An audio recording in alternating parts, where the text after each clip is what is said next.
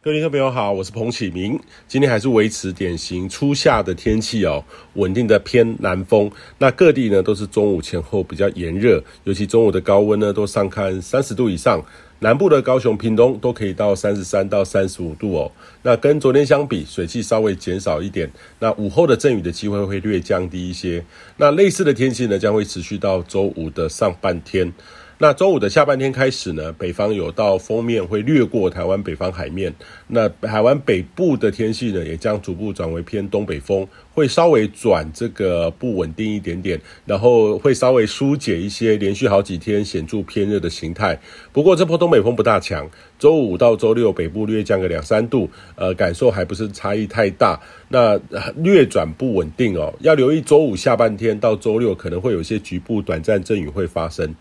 那周日呢，则是有一道锋面会接近，那南海的水汽呢，也可能会逐渐的北上接近，所以这个时候呢，台湾附近的呃水汽增多。周日一呢，这两天是可能较不稳定的两天，容易有雨，温度也越越下滑，还不到这个冷的程度啦哈，但是跟这两天夏天的形态很不相同，北部会降到十七到二十度，会有这种湿凉有雨的感觉哈。那中南部呢是二十到二十九度，也偶阵雨。那下周二三呢将会延续哦，那但是降雨呢可能会略少一点，那这波可能要到下周四五才会再度回到典型初夏的天气哦。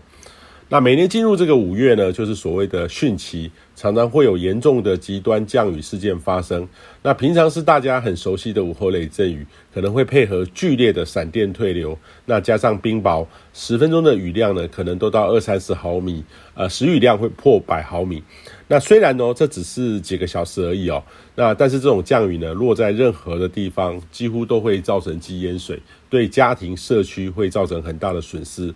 另外呢，就是典型的梅雨封面，不是五六月的封面，就是梅雨封面。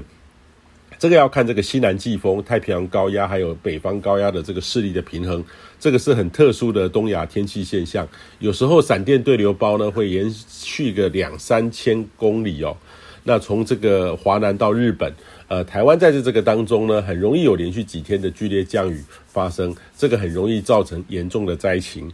那也建议你呢，在汛期发生前，务必在您的家庭、社区还有企业做好各种的应变哦。只要设法去设想去年最严重的暴雨事件对您造成的影响，您如何应应，怎么样可以做到更好？现在先做准备，绝对会减少您面对这种天灾的损失。以上气象由天气风险彭启明提供。